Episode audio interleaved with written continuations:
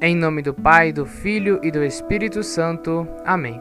O homem deveria tremer, o mundo deveria vibrar, o céu inteiro deveria comover-se profundamente quando o Filho de Deus aparece sobre o altar nas mãos do sacerdote. São Francisco de Assis. Olá, você que nos acompanha nesse nosso quarto podcast sobre a liturgia na Santa Missa.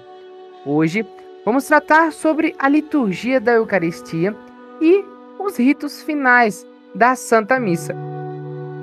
Ele também foi gravado com meu grande amigo Gabriel, lá da cidade de Ibatiba. Olá, Gabriel. Olá, Rafael. Eu agradeço muito pelo convite novamente mas nós estamos aqui mais uma vez fazendo o nosso quarto podcast. É isso aí, Gabriel. Hoje o nosso tema será sobre o rito eucarístico e os ritos finais. Fala um pouquinho pra gente sobre o rito eucarístico. Na última ceia, Cristo instituiu o sacrifício e a ceia pascal, que se tornam continuamente presentes na igreja, o sacrifício da cruz quando o sacerdote, representante do Cristo Senhor, realiza aquilo mesmo que o Senhor fez e entregou aos seus discípulos para que os fizessem em sua memória. Cristo, na verdade, tomou o pão e o cálice, deu graças, partiu o pão e deu aos seus discípulos, dizendo, né? É, tomai, comei, bebei, isso é o meu corpo, e também este é o cálice do meu sangue. E ele também fazer isso em memória de mim. Por isso, a igreja dispôs a celebração da liturgia eucarística em partes que correspondem às palavras e gestos de Cristo. De fato, na preparação dos dons, leva-se ao altar o pão e o vinho, com a água, isto é, aqueles elementos que Cristo tomou em suas mãos. Na oração, rendem-se graças a Deus por toda a obra da salvação e as oferendas tornam-se corpo e sangue de Cristo. Pela fração do pão e pela comunhão, os fiéis muitos recebem o corpo e o sangue do Senhor, de um só pão e de um só cálice, do mesmo modo como os apóstolos, das mãos do próprio Cristo. Sim, sim, é isso aí, Gabriel. E agora sobre a preparação dos dons. Comente um pouquinho pra gente sobre. Bom, as preparações dos dons, é, no início da liturgia eucarística, são levadas ao altar as oferendas, que se converterão no corpo e sangue de nosso Senhor Jesus Cristo. Então, primeiramente, prepare-se o altar, ou mesa do Senhor, que é o centro de toda a liturgia eucarística, colocando-se nele o corporal, o purificatório, o missal e o cálice a não ser que se prepare na credência. A seguir, trazem-se as ofertas. É louvável que os fiéis apresentem o pão e o vinho que o sacerdote ou o diácono recebem em lugar adequado para serem levados ao altar. Embora os fiéis já não tragam de casa, como outrora, o pão e o vinho destinados à liturgia, o rito de levá-los ao altar conserva a mesma força e significado espiritual. Também são recebidos o dinheiro ou outros donativos oferecidos pelos fiéis para os pobres ou para a igreja, ou recolhidos no recinto dela. Serão, no entanto, colocados em lugar conveniente, fora da mesa eucarística. O canto do ofertório acompanha a procissão das oferendas e se prolonga pelo menos até que os dons tenham sido colocados sobre o altar. As normas relativas ao modo de cantar são as mesmas que para o canto da entrada. O canto pode sempre fazer parte dos ritos das oferendas, mesmo sem a procissão dos dons. O pão e o vinho são depositados sobre o altar pelo sacerdote, proferindo as fórmulas estabelecidas. O sacerdote pode incensar as oferendas colocadas sobre o altar em seguida a cruz e o próprio altar, para simbolizar que a oferta da igreja e sua oração sobem, qual incenso à presença de Deus. Em seguida, também o sacerdote, por causa do mistério sagrado, e o povo, em razão da dignidade batismal, podem ser incensados pelo diácono ou por outro ministro. Em seguida, o sacerdote lava as mãos ao lado do altar, exprimindo por esse rito seu desejo de purificação interior. Sobre a oração sobre as oferendas, né? Depois que as oferendas estão sobre o altar e terminados os ritos que as acompanham, né?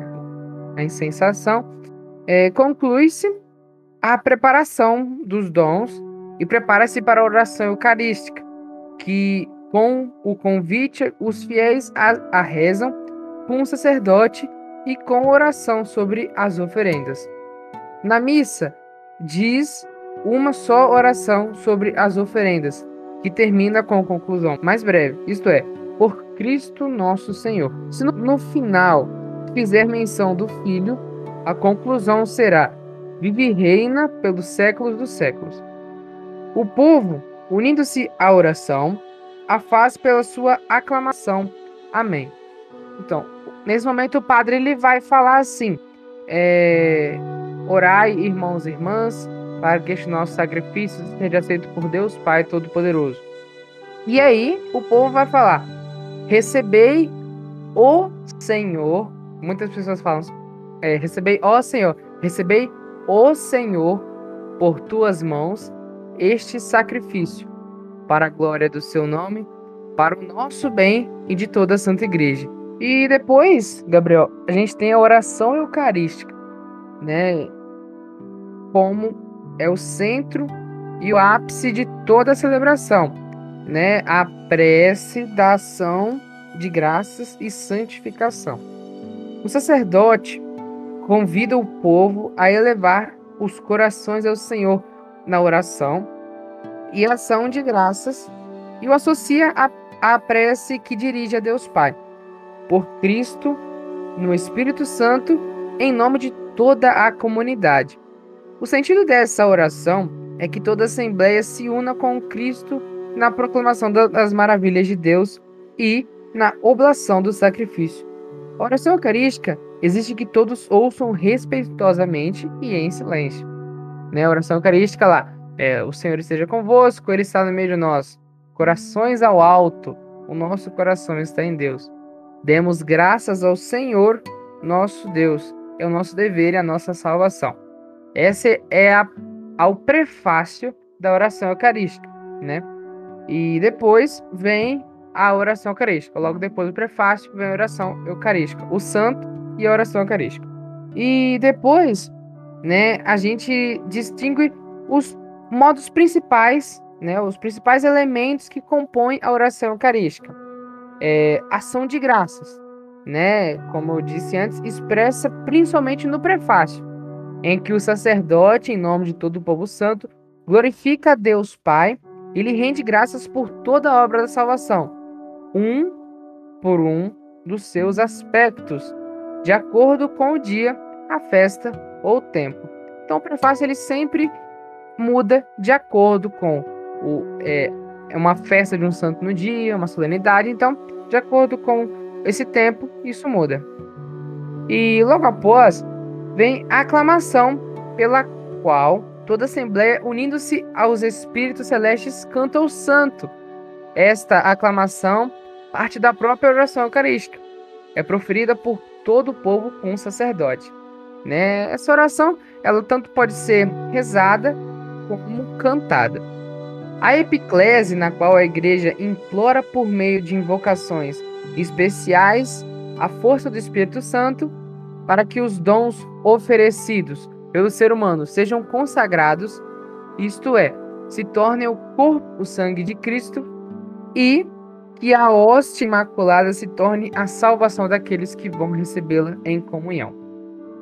Depois, a narrativa da instituição e consagração, que, quando, pelas palavras e ações de Cristo, se realiza o sacrifício que ele instituiu na última ceia, ao oferecer o seu corpo e sangue sob as espécies de pão e vinho, e ao entregá-los aos apóstolos como comida e bebida dando-lhes a ordem de perpetuar este mistério. Momento lá do, tomai todos e comei, tomai todos e bebei. Nesse momento é a narrativa da instituição da Eucaristia e o momento da, da transubstanciação, no momento que o pão se torna corpo e o vinho se torna sangue. E depois a oblação, pela qual a igreja, em particular, a Assembleia atualmente reunida, realizando essa memória, oferece ao Pai, no Espírito Santo, a hóstia imaculada. Ela deseja, porém, que os fiéis não apenas ofereçam a hóstia imaculada, mas aprendam a oferecer a si próprios e se aperfeiçoem cada vez mais pela meditação do Cristo na união com Deus e com o próximo, para que finalmente Deus seja tudo em todos. Depois, as intercessões, pelas quais se exprime a Eucaristia, é celebrada em comunhão com toda a igreja, tanto celeste como terrestre. A oblação é feita por ela e por todos os seus membros vivos e defuntos, que foram chamados a participar da redenção e da salvação obtidos pelo corpo e sangue de Cristo. Um momento lá que fala sobre em comunhão com Papa Francisco, o nosso bispo, e depois com a Virgem Maria e os santos, os santos apóstolos e mártires. E, por fim, temos a doxologia final, que exprime a glorificação de Deus e é confirmada e concluída pela aclamação Amém do povo. Né? É um momento que a gente canta o Amém. Né? Não são todas as celebrações que a gente vai cantar, mas é, geralmente se canta. E logo depois, Gabriel, vem o rito da comunhão. O que é o rito da comunhão? Bom, Rafael, sendo uma celebração eucarística, a ceia pascal, convém que, segundo a ordem do Senhor, o seu corpo e sangue sejam recebidos como alimento espiritual pelos fiéis devidamente preparados.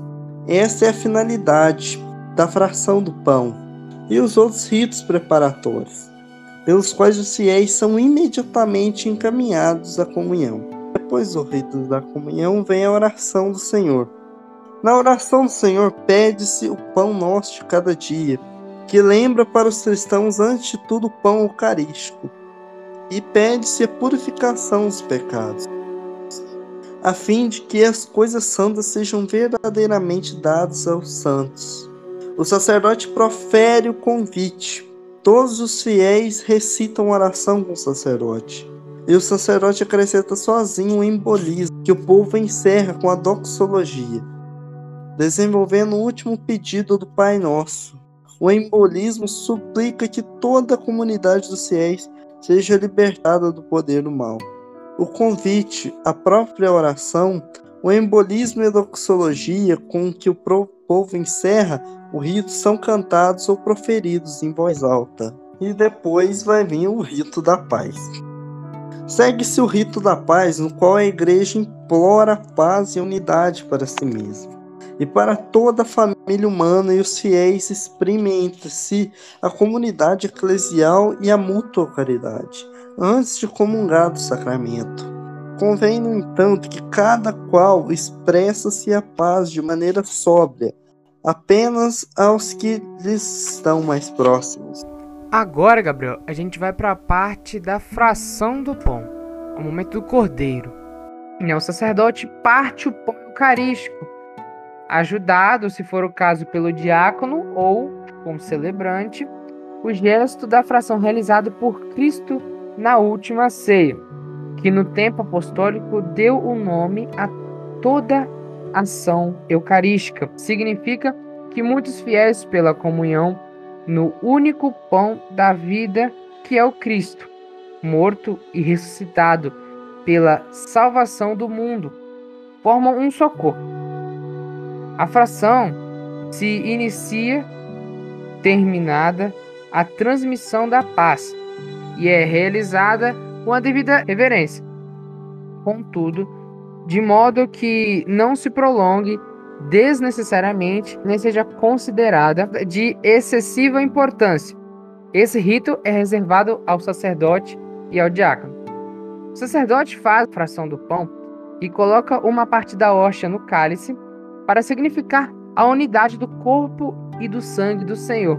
Nesse momento, o cantor ou grupo de cantores é, canta ou diz, né, em voz alta, o Cordeiro de Deus, né, a qual o povo responde.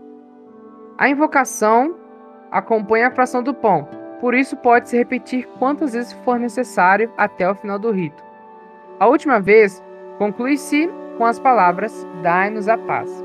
E logo depois da fração do pão, vem a comunhão, né? O momento que o sacerdote se prepara por uma oração em silêncio para receber frutuosamente o corpo e sangue de Cristo. Os fiéis fazem o mesmo rezando em silêncio. A seguir, o sacerdote mostra aos fiéis o pão eucarístico sobre a patena ou mesmo sobre o cálice e convida-os ao banquete de Cristo, e unindo-se aos fiéis, faz um ato de humildade, usando palavras prescritas do Evangelho, né? Porque nesse momento ele pode falar a antífona da comunhão e logo após é eis o Cordeiro de Deus, aquele que tira o pecado do mundo, né? E é muito recomendável que os fiéis, como também o próprio sacerdote, devem fazer, né? Recebam o corpo do Senhor em hóstias consagradas na mesma missa e participem do cálice nos casos previstos, né?